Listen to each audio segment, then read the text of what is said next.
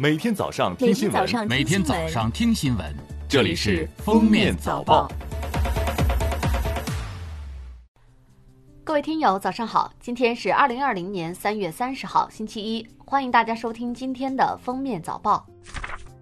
来看今日要闻。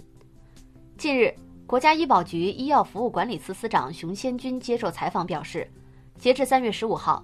全国确诊患者结算人数为四万四千一百八十九人，涉及总费用七万五千二百四十八万元，确诊患者人均费用一点七万元，其中医保支付比例约为百分之六十五。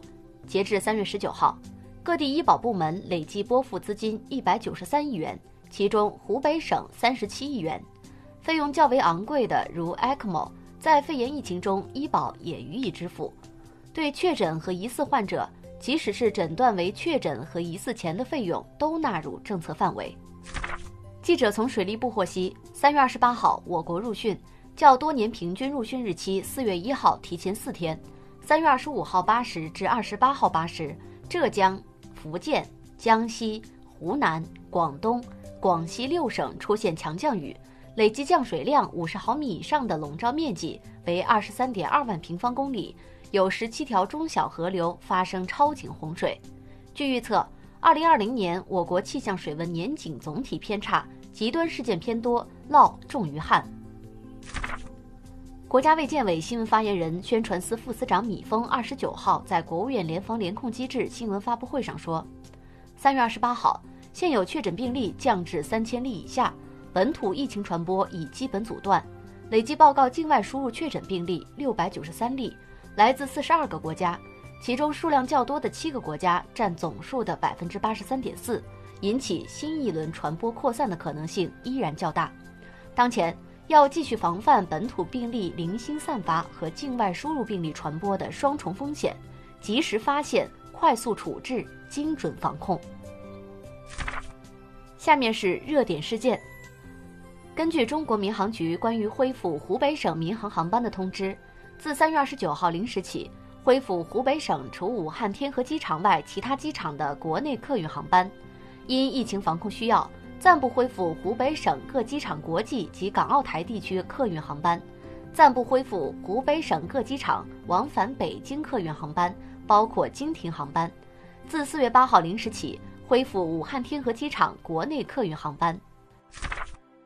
三月二十六号，为尽快全面复诊。夹县人民医院在对医护人员进行健康体检核酸筛查时，发现刘某人核酸检测单阳性，春节前由武汉旅居史，返夹后自行隔离十四天，经检查无症状后上班。张某岭、周某峰与其有密切接触时，两人经核酸检测阳性，立即对上述三人进行留院观察。三月二十八号，检测结果显示，两人核酸检测阳性，一人核酸检测单阳性。近日，江苏省自然资源厅与国家税务总局、江苏省税务局联合印发了关于在全省推广交房即发证不动产登记模式，提升服务质量的通知，同时公布交房即发证时间推进表。四月中旬前，各地制定实施方案，并报省厅备案。六月起，各地全面开展工作，实现常态化运行。